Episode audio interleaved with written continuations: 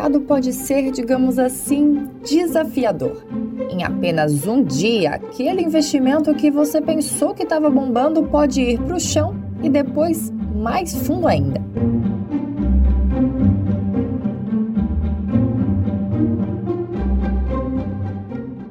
Quem tinha na carteira sofreu. No dia 12 de janeiro, as ações da Americanas despencaram 77% e vem oscilando desde então, mas ainda com perdas robustas na comparação com quem tinha esses papéis quando começou 2023. No dia 25 de janeiro, foi a vez da IRB, que caiu 20%, mas já vem se recuperando.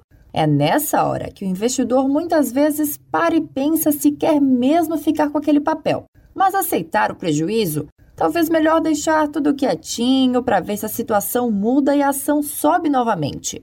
O investidor que quer manter um ativo por um tempo maior, que não quer uma operação de curto prazo, por exemplo, pode enfrentar esse dilema. Até quando aceitar um prejuízo na carteira? Vendo, mesmo no vermelho, esse é o tema de mais um podcast Estratégia de Carteira.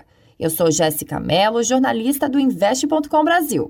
E para tentar dar uma luz sobre esse tema difícil, eu conversei com Leandro Dequec, analista de investimentos da Clear, Fernando Ferrer, que é analista da Empíricos, e Carlos Heitor Campani, sócio da CHC Consultoria e diretor acadêmico da Iluminus, Academia de Finanças. E todos eles concordaram numa coisa: o investidor só deve manter um papel com perdas se acreditar ainda nos fundamentos da empresa, no caso de ações. Se isso mudar, é a hora de aceitar a dura realidade.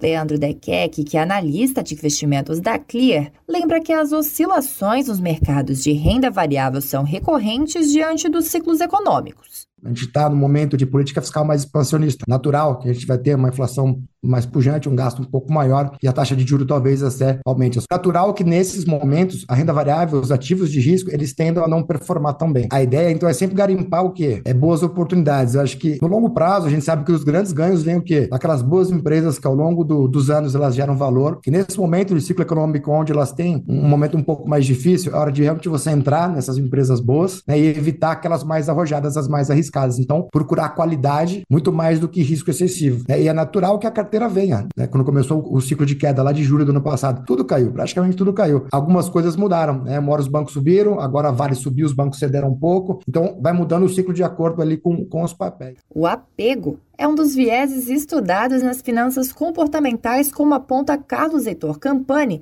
sócio da CHC Consultoria e diretor acadêmico da Iluminus. Campani orienta os investidores que é bom sempre definir um parâmetro antes de investir até que ponto uma queda pode ser aceita? Até que ponto eu vou aceitar uma perda? E é isso, eu conheço cliente, e isso está legal, que tem, assim, é, é, olha, eu aceito uma perda máxima em um papel de 30%. Se cair mais que 30%, eu vendo e acabou. Acabou. Por quê? Por quê? Veja bem, ele, por um lado, não analisa o cenário, mas ele se dá um stop loss do tipo. Existe uma coisa por detrás que fundamenta isso. Olha, se caiu 30%, a volatilidade estourou, né? E o risco é enorme. Essa ação, ela pode até voltar, mas não é o risco que eu quero para mim. O analista da Clear acredita que uma situação como a da Americanas indica mudanças no fundamento, mas outras empresas apresentam maior segurança. E, obviamente, se você tinha uma posição acreditando numa nova gestão, com um novo CEO, não sei o quê, e sai um negócio desse, cara, mudou o fundamento, você tem que pular fora disso. Né? Dando só um exemplo mais, mais de perto, mas todo ano vai ter uma. Né? Todo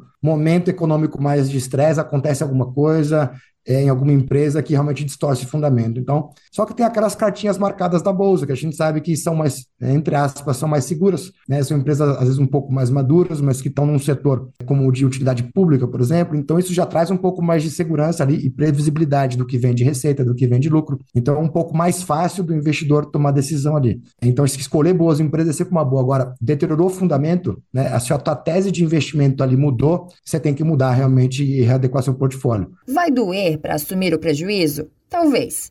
Fernando Ferrer, analista da Empíricos, explica que o investidor tende a se ancorar no preço de compra. Quando a gente olha nas finanças comportamentais, tem alguns vieses que são muito importantes. É, um deles é a ancoragem. Né? Então, você se ancorar no seu preço de compra. Então, o investidor compra o papel a, a 10 reais, caiu para 8, e ele se ancora e fala: Não, eu vou me manter apegado aqui porque eu comprei a 10. Quando, vol quando voltar nos 10, eu, eu vendo esse papel. Mas isso é uma, uma besteira tremenda, porque os fundamentos da empresa não tem nada a ver com o preço que você comprou. Mas para essa situação, Ferrer também traz uma orientação aos investidores. Imagina que você deixou seu computador ligado, seu home broker aberto ali, é... e você foi no banheiro. Aí sua filha foi e vendeu aquele ativo que estava no prejuízo. Independente do prejuízo, ela foi e vendeu. Você volta para a tela, já está vendido. Você recompraria esse ativo? Se você não recompraria, é porque você não acredita mais nos fundamentos. Ou porque é, os fundamentos se, se deterioraram muito mais do que o valor de tela. Se isso acontece, você não deve ter o ativo. Faça a venda com, com CDI 13,75, né? O custo de oportunidade hoje é muito grande. Né? Você ficar insistindo em uma empresa em recuperação judicial ou até uma empresa que você não vê mais fundamento para ela voltar a subir, você pode simplesmente vender e botar na Selic ou então um outro papel que você vê mais potencial. Né? No final,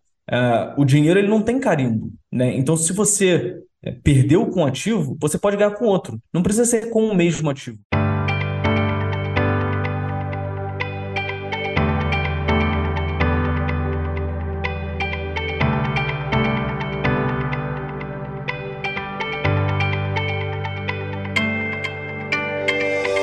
Você? Vai assumir o preju em algum papel?